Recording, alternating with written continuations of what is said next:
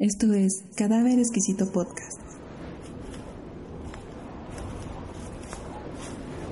Este es un padre que lleva a su hijo en los hombros, a su hijo herido, dedicado él a asaltante de caminos.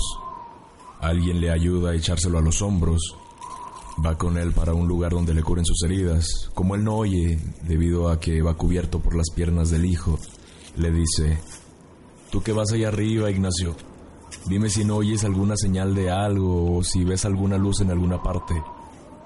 No se ve nada. Ya debemos de estar cerca. Sí, pero no se oye nada. Mira bien. No se ve nada.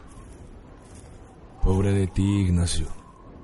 La sombra larga y negra de los hombres surgió moviéndose de arriba abajo, trepándose a las piedras, disminuyendo y creciendo según avanzaba por la orilla del arroyo. Era una sola sombra, tambaleante. La luna venía saliendo de la tierra, como una llamarada redonda. Ya debemos de estar llegando a ese pueblo, Ignacio. Tú que llevas las orejas de fuera, fíjate a ver si no oyes ladrar los perros. Acuérdate que nos dijeron que Tonay estaba detrásito del monte. ¿Y desde a qué horas que hemos dejado el monte? Acuérdate, Ignacio. Sí, pero no veo rastro de nada. Me estoy cansando. Bájame.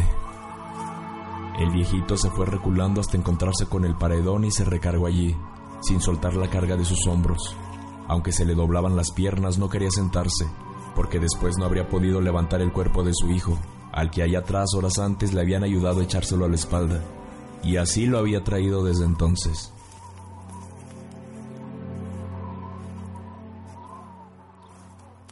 ¿Cómo te sientes? Mal, Hablaba poco, cada vez menos. En ratos parecía dormir, en ratos parecía tener frío, temblaba. Sabía cuando le agarraba a su hijo el temblor por las sacudidas que le daba y porque los pies se le encajaban en los ijares como espuelas. Luego las manos del hijo, que traía trabadas en su pescuezo, le zarandeaban la cabeza como si fuera una sonaja. Él apretaba los dientes para no morderse la lengua y cuando acababa aquello le preguntaba, ¿Te duele mucho? Algo, contestaba él. Primero le había dicho, déjame aquí, yo te alcanzaré mañana o en cuanto me reponga un poco. Se lo había dicho como 50 veces. Ahora ni siquiera eso decía. Allí estaba la luna, enfrente de ellos, una luna grande y colorada que les llenaba de luz los ojos y que estiraba y oscurecía más su sombra sobre la tierra. No veo ya por dónde voy, decía él, pero nadie le contestaba. El otro iba allá arriba, todo iluminado por la luna, con su cara descolorida, sin sangre, reflejando una luz opaca, y él acá abajo. ¿Me oíste, Ignacio? Te digo que no veo bien. Y el otro se quedaba callado. Siguió caminando a tropezones, encogía el cuerpo, luego se enderezaba para volver a tropezar de nuevo. Este no es ningún camino. Nos dijeron que detrás del cerro estaba Tonaya. Ya hemos pasado el cerro y Tonaya no se ve. Ni se oye ningún ruido que nos diga que está cerca. ¿Por qué no quieres decirme qué ves tú? Tú que vas allá arriba, Ignacio. Bájame, padre. ¿Te sientes mal? Sí. Te llevaré a Tonaya como de lugar. Ahí encontraría quien te cuide. Dicen que ahí hay un doctor. Yo te llevaré con él. Te he traído cargando desde hace horas y no te dejaré tirado aquí para que acaben contigo quienes sean. Se tambaleó un poco. Dio dos o tres pasos de lado y volvió a enderezarse. Te llevaré a Tonaya. Bájame. Su voz se hizo quedita. Apenas murmuraba. Quiero acostarme un rato. Duérmete ahí arriba. Al cabo te llevo bien agarrado. La luna iba subiendo casi azul, sobre un cielo claro. La cara del viejo, mojada en sudor, se llenó de luz. Escondió los ojos para no mirar de frente, ya que no podía agachar la cabeza agarrotada entre las manos de su hijo. Todo esto que hago no lo hago por usted, lo hago por su difunta madre, porque usted fue su hijo. Por eso lo hago. Ella me reconvendría si lo hubiera dejado tirado allí donde lo encontré y no lo hubiera recogido para llevármelo a que lo curen, como lo estoy haciendo. Es ella la que me da ánimos, no usted. Comenzando porque a usted no le debo más que puras dificultades, puras mortificaciones, puras vergüenzas. Sudaba al hablar, pero el viento de la noche le secaba el sudor, y sobre el sudor seco volvía a sudar. Me derrengaré, pero llegaré con usted a Tonaya, para que le alivien esas heridas que le han hecho. Y estoy seguro de que en cuanto se sienta bien usted, volverá a los malos pasos. Eso ya no me importa, con tal de que se vaya lejos, donde ya no vuelva a saber de usted, con tal de eso, porque para mí usted ya no es mi hijo, he maldecido la sangre que tiene usted de mí, la parte que a mí me tocaba la he maldecido. He dicho que se le pudran en los riñones la sangre que yo le di. Lo dije desde que supe que usted andaba trajinando por los caminos, viviendo del robo y matando gente, y gente buena. Y si no, allí está mi compadre tranquilino, el que lo bautizó usted, el que le dio su nombre. A él también le tocó la mala suerte de encontrarse con usted. Desde entonces dije, ese no puede ser mi hijo. Mira a ver si ya ves algo, o si oyes algo. Tú que puedes hacerlo desde ahí arriba, porque yo me siento sordo.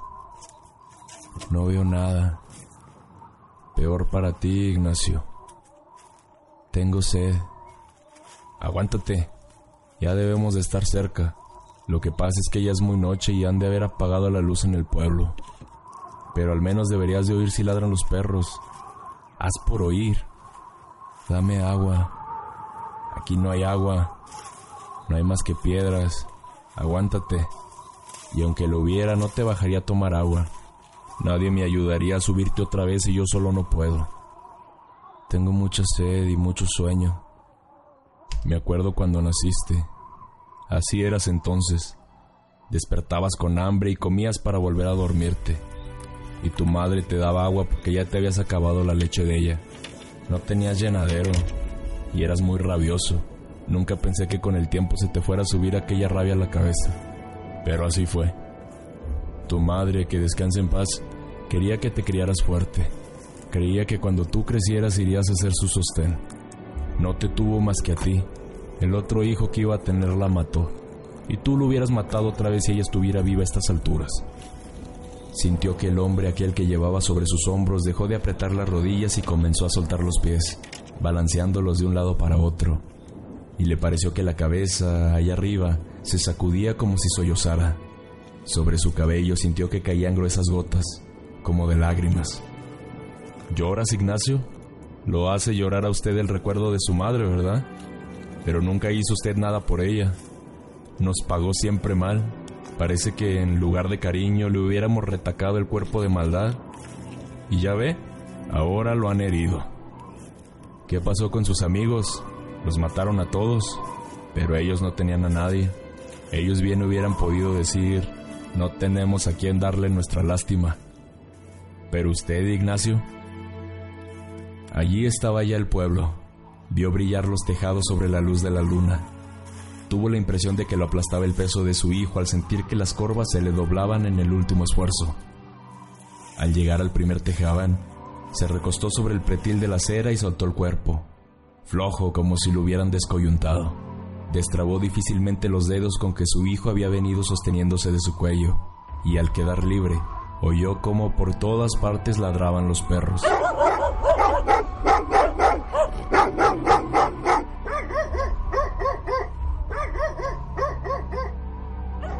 Y tú no los oías, Ignacio.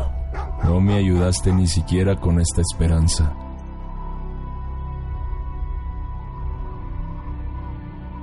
Esto es otro capítulo más de Cadáver Exquisito Podcast.